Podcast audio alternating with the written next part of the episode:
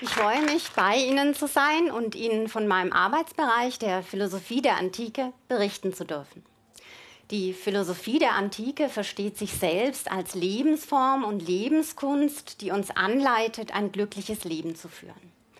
Als notwendige Bedingung für das Glück gilt die Tugend. Nur gute Menschen sind auch glückliche Menschen. Mit meinem Vortrag heute möchte ich Sie davon überzeugen, dass dieser Gedanke auch heute noch Sinn macht. Wenn wir im Alltag Fragen der Moral diskutieren, geschieht dies häufig mit Bezugnahme auf Begriffe wie Altruismus und Egoismus. Dabei wird Egoismus verstanden als Streben nach Vorteilen für die eigene Person ohne Rücksicht auf die Ansprüche anderer.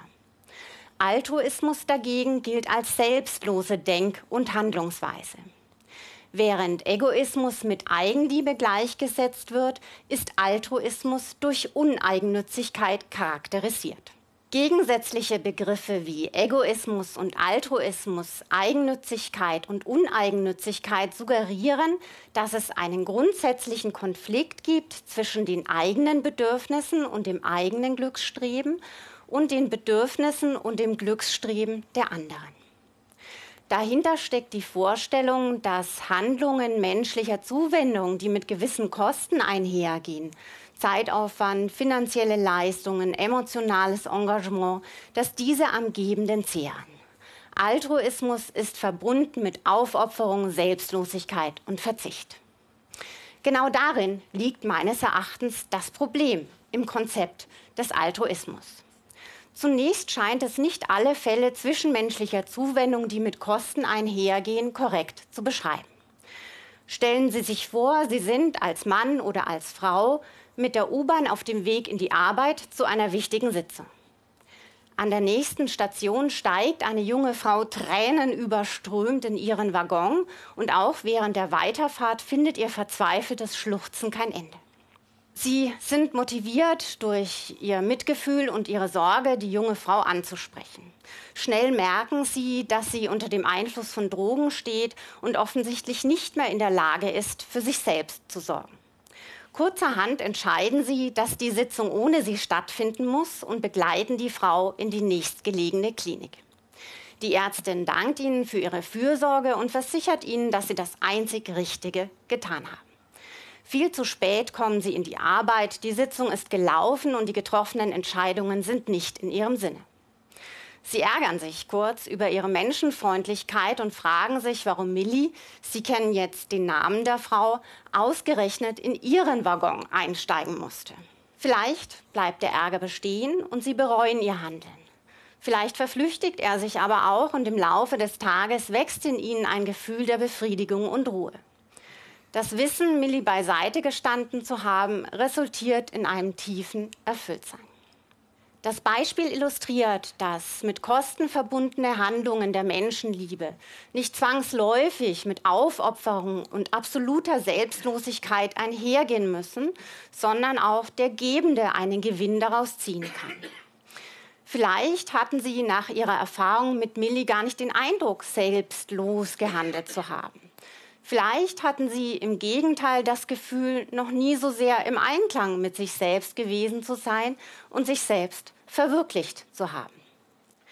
Aufgrund dieses Problems im Konzept des Altruismus, das meines Erachtens fälschlicherweise Aufopferung suggeriert, möchte ich einen alternativen Begriff vorschlagen.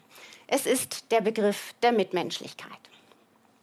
Anders als das Gegensatzpaar Egoismus und Altruismus betont der Terminus Mitmenschlichkeit in vielfältiger Hinsicht die Symmetrie, die Ausgewogenheit im Tun und Empfangen des Guten.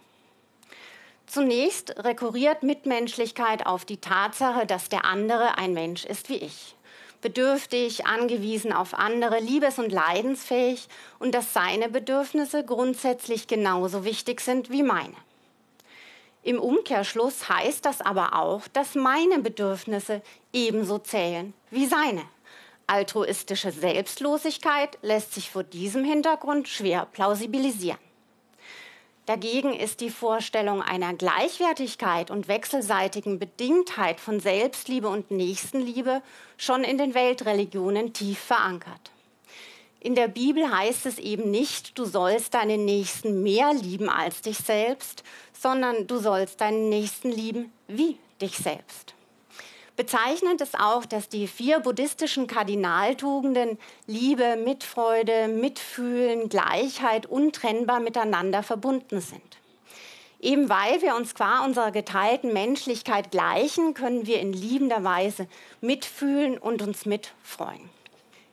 In einem weiteren Sinne ist der Begriff der Mitmenschlichkeit symmetrisch. Insofern wir als endliche, bedürftige und soziale Lebewesen auf die Unterstützung anderer angewiesen sind, sind wir alle manchmal Gebende und manchmal Empfangende. Es gibt niemanden auf der Welt, der nur gibt und niemanden, der nur empfängt. Schließlich ist der Begriff der Mitmenschlichkeit symmetrisch, weil er anders als der des Altruismus die Möglichkeit offen lässt, dass mit Kosten verbundene Handlungen der Menschenliebe nicht nur das Glück des Empfangenden, sondern auch das Glück des Gebenden stiften. Dies ist die Überzeugung, die ich im obigen Beispiel veranschaulicht habe und die ich im Folgenden verteidigen möchte. Der Gedanke, dass menschliche Güte auch das Glück des Gebenden stiftet, stammt aus der antiken Philosophie und wird am prägnantesten von Aristoteles formuliert. Der dahinterstehende Glücksbegriff ist der eines dauerhaften Erfüllungsglücks, das der Mensch durch Charakterbildung und innere Stärke selbst gestaltet und mit dem er sich vom Zufallsglück, das seinem Einfluss entzogen ist, weitgehend unabhängig macht. Aristoteles geht von der Prämisse aus, dass dasjenige, was spezifisch für das Wesen des Menschen ist und was ihm vor allen anderen Lebewesen zu eigen ist, auch dasjenige ist, was ihn glücklich macht. Glücklich sind wir, kurz gesagt, wenn wir unsere Menschlichkeit realisieren. Worin liegt nun das Wesen, das spezifische Wesen des Menschen? Es liegt, die Antwort ist naheliegend, in seiner Vernunft. Tätigkeiten, die den Vernunftgebrauch beinhalten, sind aber nicht nur theoretischer Natur. Auch für Dinge der Moral, und Moral hat immer mit Handeln zu tun, gebrauche ich meine Vernunft. Um gerecht handeln zu können, muss ich wissen, was in einer gegebenen Situation das Gerechte ist. Das zwischenmenschliche Ideal, das Aristoteles vor Augen steht, ist das der Freundschaft. Gute Freunde wünschen dem anderen um seiner selbst willen Gutes und aktualisieren dieses gegenseitige Wohlwollen im Handeln. Interessant ist die Überzeugung des Denkers, dass Freundschaft mehr im Lieben als im Geliebtwerden besteht. Der Grund dafür ist, dass ein guter Freund in der Freundschaft Fähigkeiten verwirklicht, die spezifisch menschliche Exzellenzen darstellen. Gerechtigkeit, Wahrhaftigkeit, Großzügigkeit.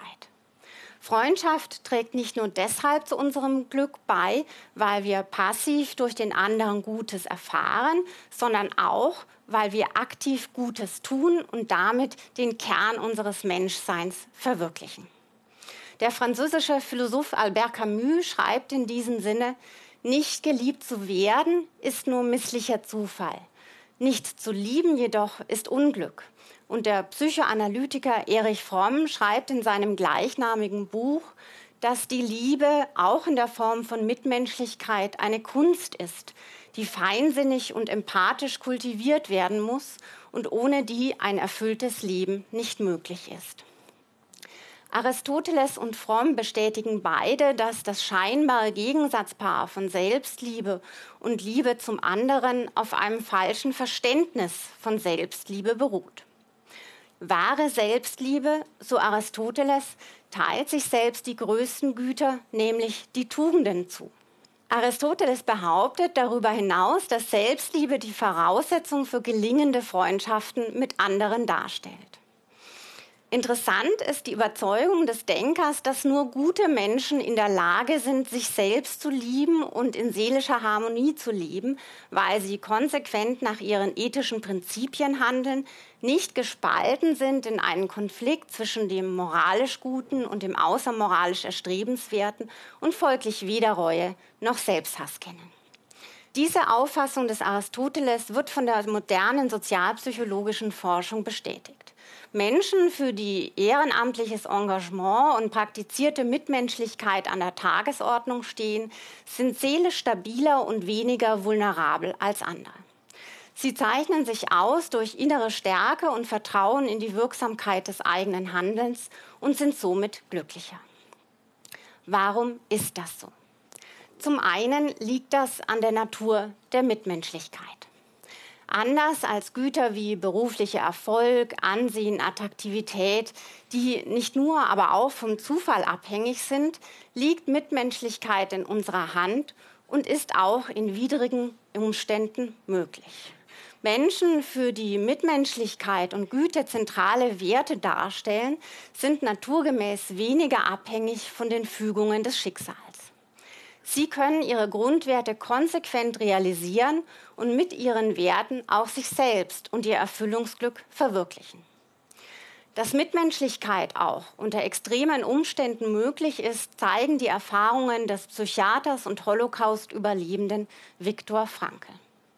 Menschliche Zuwendung in Form von Mitfühlen und guten Worten zeigen, so Franke, die unzerstörbare Freiheit des Menschen, zu gegebenen Umständen eine konstruktive oder eine destruktive Haltung einzunehmen. Destruktiv ist eine Haltung des Fatalismus und der Hoffnungslosigkeit. Konstruktiv ist eine Haltung der Güte und Hinwendung zum anderen, die auch im Leiden Sinn stiftet. Diese sinnstiftende Kraft der Mitmenschlichkeit ist ein weiterer Grund dafür, weshalb Mitmenschlichkeit glücklich macht. Eben deshalb ist Mitmenschlichkeit auch eine effektive Strategie zur Bewältigung von Leiterfahrungen. José Carreras gab seiner Blutkrebserkrankung einen Sinn, indem er eine Leukämiestiftung ins Leben rief, die bis heute Ärzte und Patienten mit Forschungsstipendien und Krankenbesuchen unterstützt. Durch engagierte Mitmenschlichkeit nehmen wir Einfluss auf unsere Deutung der Welt. Wenn wir anderen mitfühlend begegnen, beweisen wir auch uns selbst, dass das Gute möglich ist. Eine zynische Weltsicht lässt sich dann nicht mehr aufrechterhalten. Ein letztes. Tätige Mitmenschlichkeit konfrontiert uns mit Erfahrungen, die wir sonst aus unserem Leben ausklammern. Leiden, Krankheit und Tod. Wenn ich einen sterbenden Menschen begleite, lerne ich auch den Umgang mit meiner eigenen Sterblichkeit. Im besten Falle können der Kranke und seine Angehörigen für uns zum Vorbild werden. Mitmenschlichkeit ist auch so verstanden, ein Geben und Nehmen. Ich danke Ihnen.